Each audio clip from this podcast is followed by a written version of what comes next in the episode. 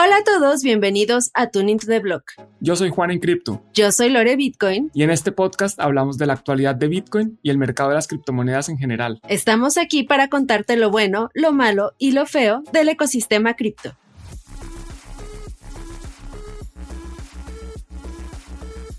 Hola a todos de nuevo. Hola Lore, ¿cómo estás? Hoy estoy muy contento acá de este nuevo podcast donde vamos a hablar de un tema muy interesante que afecta a todo el mundo que afecta a las criptomonedas a pesar de que no está directamente relacionado con esto. ¿Cómo estás tú hoy? Muy bien, Juan. Eh, yo, yo ahí difiero un poquito contigo porque yo creo que la cuestión ecológica siempre ha estado ligado de una forma eh, directa o indirecta hacia Bitcoin. Y es un tema que cada ciclo y cada cierto tiempo los países, los gobiernos y los políticos que se dedican a crear este tipo de iniciativas para eh, promover la protección del medio ambiente, pues sacan a colación el consumo energético de Bitcoin y esto también va de la mano eh, con diferentes políticas que se están llevando a cabo en, el, en diferentes partes del mundo. Bueno, estoy de acuerdo contigo. Eh, creo que la energía es todo. Bitcoin es energía. básicamente Bitcoin es transformar energía en un valor que se pueda transportar directamente por Internet. yo dije que la energía nos afecta a todos, lo que pasa es que a veces es difícil ver la relación directa, pero sí, tienes razón, un punto para Lore, empezamos el episodio así. un like acá, que por cierto que nos regalen un like también en redes sociales a, Tuning to the Blog. Esperemos que esta nueva temporada, esta eh, forma de retomar el podcast solamente audio les esté gustando. Este ya sería en nuestro segundo episodio eh, después de esa pequeña, bueno, no ni tan pequeña pausa que tuvimos para el podcast audio. Y pues nada, hay que nos dejen también los comentarios en redes qué les ha parecido por el momento hasta ahora esta nueva eh, temporada de Tonito de Blog. Perfecto, Lore. Bueno, empecemos con el tema de hoy. Entonces vamos a hablar de la energía, la problemática energética a nivel mundial. Hay varios factores que están afectando esto. Los precios de la energía están por las nubes, tanto la energía residencial, la energía eléctrica que consumimos todo, como eh, los precios de los commodities. del petróleo está también, superó ya los 100 dólares por barril después de que estuvo prácticamente en precios negativos algunos futuros hace un par de años. Eh, el gas también está por los cielos y eso está teniendo problemas e implicaciones a nivel mundial. Cuéntanos un poquito de qué está pasando en el sector energético en el mundo, Lori. Bueno, Juan, pues como sabes, la pandemia por COVID-19 ha dejado su huella en el mundo, no solamente, como mencionas, a nivel energético, sino también en otras cuestiones como, por ejemplo, la cadena de suministros. Eh, sabemos y estamos conscientes de que eh, tanto este problema de los, del consumo de gas, por ejemplo, o de combustibles, eh, se está viendo afectado también porque no, o sea, todo está encareciéndose, todo también se está haciendo más caro debido a que estos precios están al alza. Y bueno, esto también está afectando la cadena de suministros y por lo tanto también está afectando los precios de los alimentos a nivel mundial. Y bueno, esto tiene también relación con una problemática que se está desencadenando muy fuerte en Holanda. No sé si te habías enterado, Juan, pero hay unas políticas que se están implementando en este país para promover la protección del medio ambiente, donde se está pidiendo a diferentes sectores agrícolas, ya sea ganaderos o agricultores, que disminuyan sus emisiones de nitrógeno. Entonces, esto está desencadenando todo un número de protestas muy grandes en, en Holanda. Y bueno, esto es debido a que las políticas energéticas y las políticas de, cuidado del medio ambiente eh, están intentando salvar las cosas en este ámbito, sin embargo, también están afectando de forma directa o indirecta tanto la cadena de suministros como la creación y la producción de alimentos, como el consumo de combustibles, ya sea gas, o sea gasolina, o sea petróleo, o sea carbón. Entonces, eh, todo esto está afectando tanto a industrias propias de la, de la industria energética como a usuarios que son terceros, ¿no? O sea, que son gente que está siendo afectada de forma indirecta. Sí, lo de Holanda es preocupante porque, bueno, están los, los eh, farmeros, los granjeros, eh, protestando contra las medidas del gobierno, donde quieren, obviamente, tener unas políticas de eh, protección del medio ambiente, pero por otro lado, como mencionas, hay escasez de alimentos a nivel mundial y el gobierno holandés, que Holanda, a pesar de que es un país chiquitico, tiene un impacto importante en la producción de alimentos en el mundo.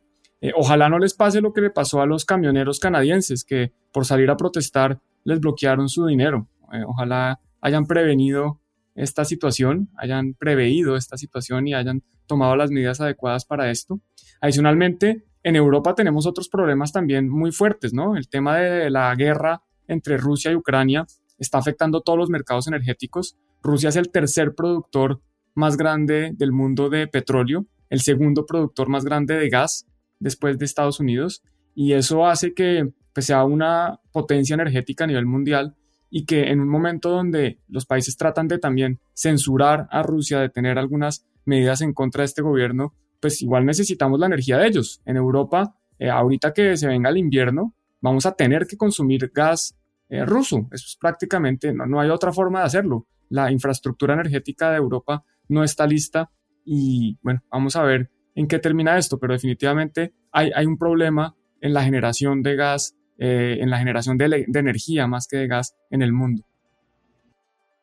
Así es, Juan, y un tema interesante el que mencionas sobre el uso de Bitcoin también para este tipo de protestas civiles. Eh, igual y como dices, por ahí vemos eh, otro caso de uso para Bitcoin como sucedió en Canadá, y es que realmente las políticas que se están implementando afectan a muchísimas personas. nosotros hemos visto diferentes fotografías de cientos y cientos de tractores y de vehículos utilizados para agricultura eh, parados en la calle, ¿no? Y esto incluso resulta contraproducente si te pones a pensar en la cantidad de emisión de carbono de estos vehículos, lo que está afectando también a nivel de, tráfico, de tránsito en las ciudades, al pararse toda la, todos los autos de las personas que transitan por las ciudades. Entonces, no sé qué tan contraproducente también resultan estas políticas porque a final de cuentas para muchos van a ser algo que es insostenible, ¿no? Para sus empresas, porque estamos hablando de millones y millones de cabezas de, ganado, ¿no? O sea, se estima que hay cuatro millones de cabeza de, ganado en Holanda y es uno de los mayores productores de, leche y de carne del mundo. Entonces, pues ya veremos si estas políticas que se están intentando aplicar para mejorar las emisiones de, nitrógeno para el año 2030 eh, no afectan otros sectores, ¿no? Siempre es, todo está correlacionado e incluso este tipo de cosas con Bitcoin y las criptomonedas. Y pues sí, veremos qué sucede. Esperemos también puedan resolver esta situación del consumo energético en Europa, Juan. Eso que mencionas es muy interesante porque siempre es difícil saber cuál va a ser la consecuencia final de las políticas que se toman. Eh, un tema que hablábamos por fuera del podcast era lo de las políticas watermelon, que me explicabas. Eh, son políticas que por fuera parecen verdes, pero que por dentro pues son de otro color. Eh, y esto puede estar pasando con lo que están haciendo con los granjeros en Holanda. Les están haciendo reducir eh, la cantidad de insumos que consumen o la calidad de los mismos, reubicarse en otros lados, mover el ganado y eso puede tener implicaciones que hoy desconocemos. Algo similar pasa con, con Bitcoin. Eh, mucha gente se queja del consumo energético de Bitcoin, pero el consumo energético de Bitcoin en este momento es el 0,4% del consumo energético mundial, o sea, todavía es chiquitico, ni siquiera eso, es menos de la mitad del 1%. Son más o menos 92 terawatts hora, que esto es como un país relativamente pequeño, o sea, es importante, pero lo que mucha gente no tiene en cuenta, y esto es de un informe que hizo eh, Bitcoin Magazine, es que el sector bancario tradicional consume muchísima más energía y no solo consume más energía, que para mí el consumo de la energía no es un problema, es las toneladas de CO2 que produce. Aquí tenemos una tabla eh, donde pues, no se las puedo mostrar, pero el link lo podremos poner en la descripción al podcast, donde nos muestra que la minería de Bitcoin consume más o menos 70 millones de toneladas de CO2 al año, mientras que solo las oficinas bancarias y los cajeros automáticos consumen 400 millones. O sea, es prácticamente 5 o 6 veces más que lo que consume Bitcoin o que las toneladas de CO2 que consume Bitcoin. Entonces, una política que tratara de prohibir Bitcoin o prohibir la minería de Bitcoin, la minería de criptomonedas o el consumo de energía para minar criptomonedas, podría tener un impacto perverso. Al final, pareciera, por lo que nos dicen los datos y lo que nos dice la producción de eh, CO2, dependiendo de las industrias, que Bitcoin es, es más limpio que los bancos y que al limitar el impacto de Bitcoin podrían es básicamente aumentar o beneficiar una industria que contamina más. Acá realmente la problemática principal no es qué tanta energía consume Bitcoin, porque incluso hay estudios y hay reportes y artículos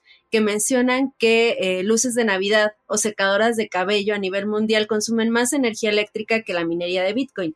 Realmente aquí la problemática son dos cosas. La primera es la forma en la que se está creando esta energía eléctrica, que son formas nada eco-friendly, eh, que se utiliza carbón o eh, petróleo o formas que, que, están generando más carbono y están contaminando más el medio ambiente y que se utilizan en general no solo para la minería de Bitcoin, sino para la vida diaria. O sea, la grabación de este podcast, ¿no? El uso de las computadoras, los micrófonos, el software que estamos utilizando también está consumiendo energía eléctrica.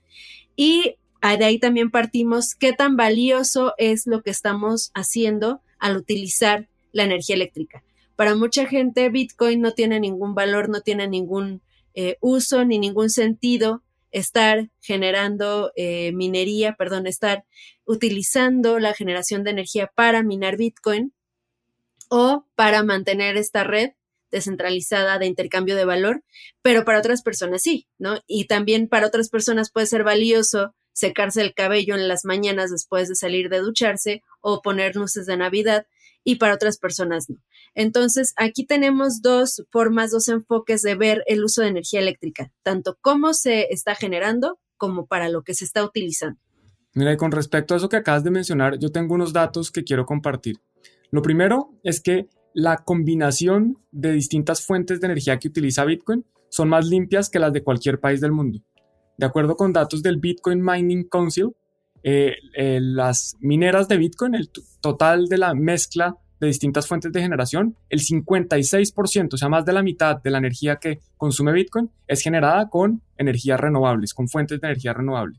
Mientras que, por ejemplo, en el, la Unión Europea es del 49.5%. O sea, Bitcoin es más limpio que la Unión Europea en cuanto a la energía que consume. Y si nos vamos a países como Estados Unidos, es del 30%. Si nos vamos, por ejemplo, a Rusia, es del 18.9%. En el mundo, en promedio, es del 20.7%. O sea que Bitcoin es más del doble de lo limpio que es el mundo en cuanto a generación de energía. Y adicionalmente también mencionabas que, que Bitcoin eh, pues consume energía. Sí, eso no es una negación, nadie puede decir eso. Sería un mentiroso el que diga que Bitcoin no consume energía. Pero si lo comparamos con otras cosas, otras actividades o otros eh, herramientas, lo que sea, que consumen energía, pues nos vamos a dar cuenta, como mencionaba yo, Bitcoin consume más o menos 92 terawatts de energía eh, hora. ¿sí?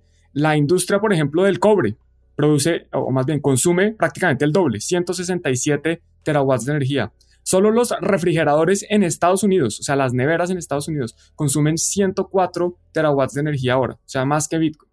Y así vamos a ver que hay muchísimas industrias, los, centros de datos, la industria cementera, la del papel, eh, mejor dicho, cualquier otra industria que vayan a ver, consume una cantidad importante de, energía.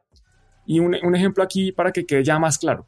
Solo los electrodomésticos en Estados Unidos, solo en Estados Unidos, no en todo el mundo, que están conectados a la pared, que no están siendo utilizados, si yo dejo mi nevera conectada, mi televisor, mi computador, cualquiera de estas cosas, eso está consumiendo energía a pesar de que no esté siendo utilizado. Bueno, solo esos elementos consumen más del doble de la energía que consume Bitcoin.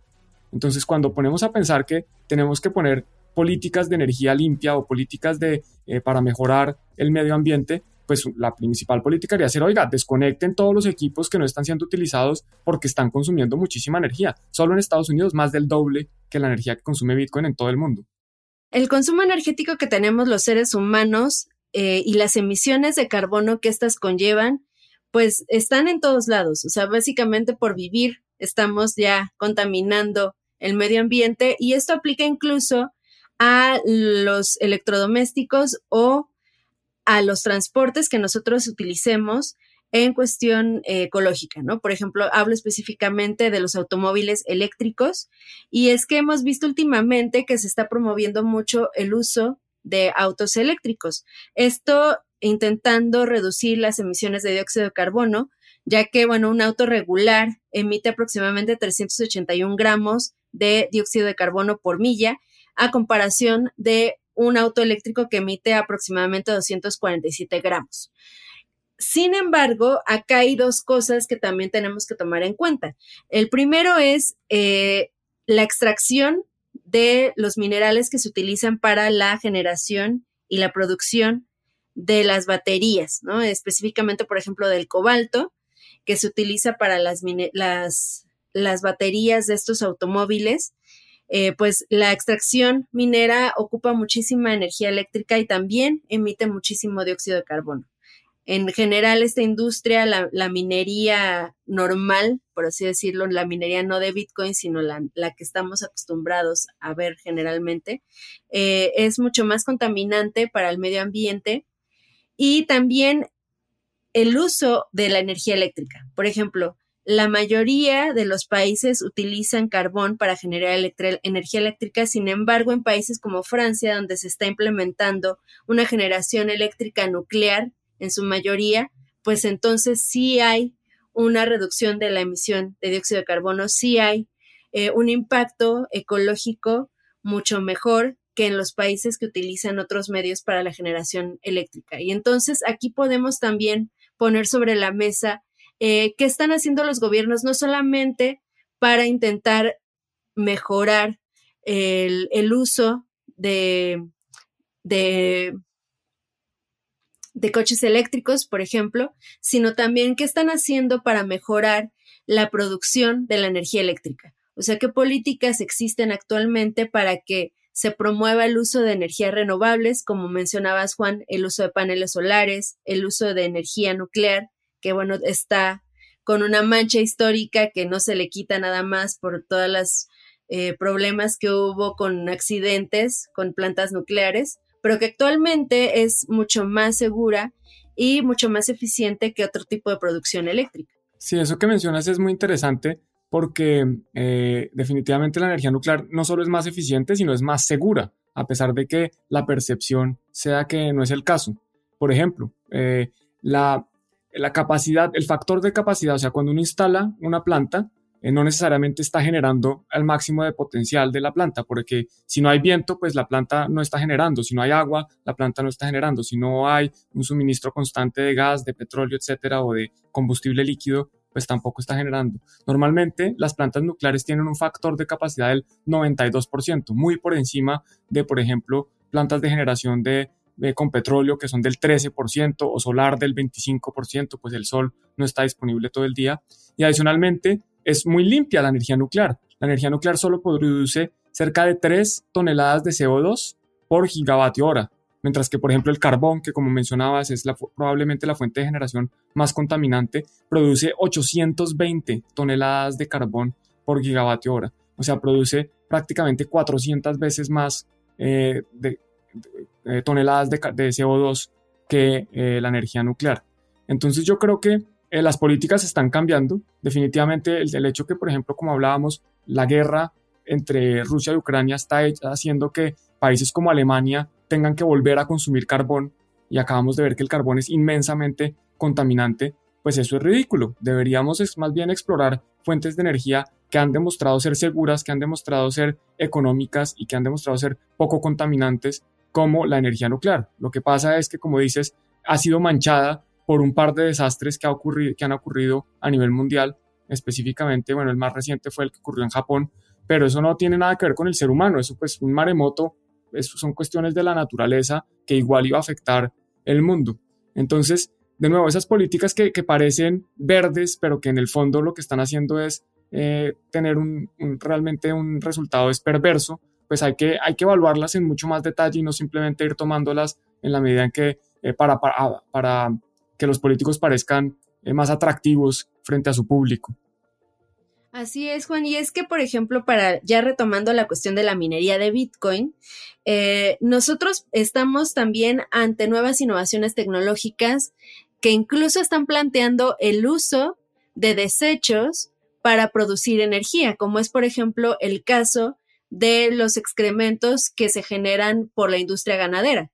Eh, Ricardo Carmona, quien es eh, un venezolano migrado a México, está implementando tecnología a través de una empresa que se llama Biomining para poder aprovechar los gases tóxicos que se despiden de los excrementos de los animales.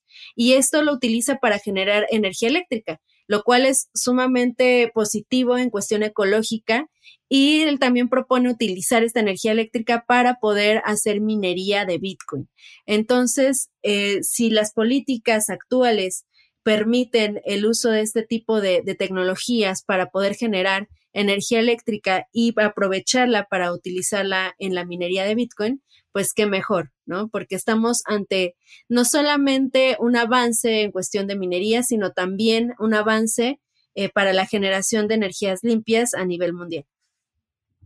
De acuerdo, Lore. Yo incluso estuve visitando en España una planta que se llama Green Data Chain. Es una empresa dedicada a la minería también eh, de, criptomonedas y lo que ellos hacen es utilizar desechos orgánicos, especialmente de los marranos. Estos desechos son altamente contaminantes porque esos desechos emiten unos gases que realmente tienen un impacto muy negativo en el medio ambiente. Y lo que hace esta empresa es que coge esos gases, los convierte en energía eléctrica y utiliza esa energía eléctrica para minar Bitcoin.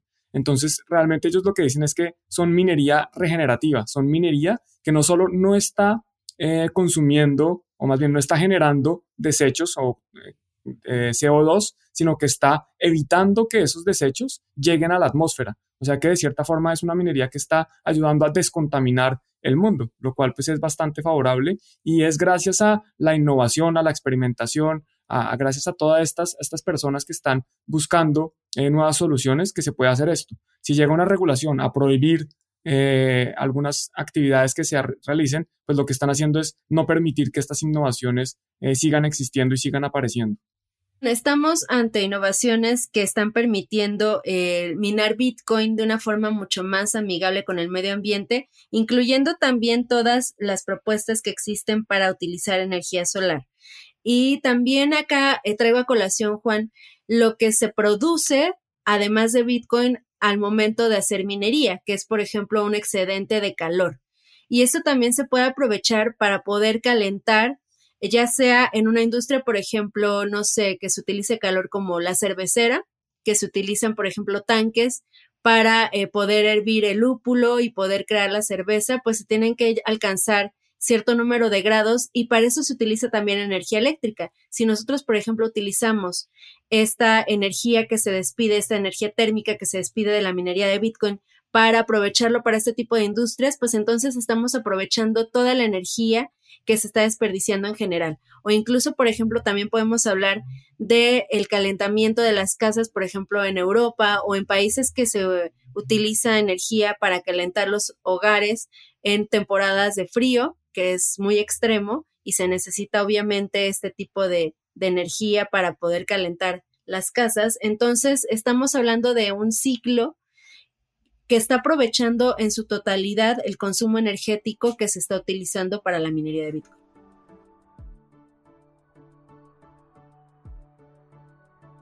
Buenísimo, Lore. Pues como hemos visto, eh, la energía, el consumo de energía en el mundo no es un problema. El consumo de energía de Bitcoin menos es un problema. Eh, el problema realmente es cómo estamos generando esa energía, si la estamos generando con fuentes de generación que contaminan, que están emitiendo CO2 a la atmósfera, o si lo estamos generando con fuentes limpias. Hemos visto que Bitcoin en general es una fuente, o más bien utiliza fuentes de energía eh, limpias y que hay, hay medidas que los gobiernos están tomando de las cuales no sabemos cuáles son los resultados finales. Entonces que hay que tener mucho cuidado cuando se empiecen a tomar esa serie de medidas. Así es, Juan. Y también poner sobre la mesa eh, qué tanto necesitamos ciertas cosas al momento de consumir energía eléctrica. Eh, para nosotros los bitcoiners es algo sumamente valioso el utilizar energía para poder asegurar la red de transacciones más grande del mundo de forma descentralizada. Sin embargo, para otras personas es más valioso utilizar esta energía para otras cosas que si nos ponemos a reflexionar y nos preocupa el consumo energético y nuestra huella de carbón y el aprovechar la energía como realmente eh, sea más óptimo, pues podemos también tomar acciones de forma personal para poder ayudar al, medio ambiente. Y también incentivar el uso de energías renovables, como mencionas, en, la, en los diferentes tipos de industrias que existen, no solamente en la minería de Bitcoin, sino también en otro tipo de industrias, como por ejemplo el uso de, de autos eléctricos. Bueno, pues yo soy muy optimista frente al futuro de la humanidad. Yo creo que somos una especie bastante innovadora que ha demostrado esto a lo largo de varios siglos y creo que sí vamos a definitivamente lograr encontrar fuentes de generación limpia o más bien aprovechar la energía que ya nos está entregando el planeta, como puede ser el sol, las olas, el viento, etcétera, para eh, convertirla en energía eléctrica y suplir los usos que necesitamos. Así es, Juan. Todo va de la mano también con las políticas, de nuevo eh, traerlo a colación. Eh, necesitamos que se implementen políticas más eco-friendly a un nivel mucho más profundo de los que se están planteando, porque el hecho de que para una persona, un individuo, sea difícil aprovechar, por ejemplo, los gases que se despiden de la industria petrolera para poder utilizarlo para ciertas cosas, o eh, encontrar algunos obstáculos al momento de colocar paneles solares en tu casa o para alguna industria en específico, pues también resultan en algo negativo para el medio ambiente. Bueno, Lore, pues me quedo con todo esto que acabamos de hablar. Eh, como siempre, los invitamos a seguirnos en su plataforma de podcast favorito, también a seguirnos en redes sociales, arroba lorebitcoin, arroba juanencrypto, arroba tuneblog y con esto creo que nos despedimos. Un placer platicar contigo y esperemos que esta información sea de utilidad para todos. Muchas gracias por escucharnos. Hasta luego.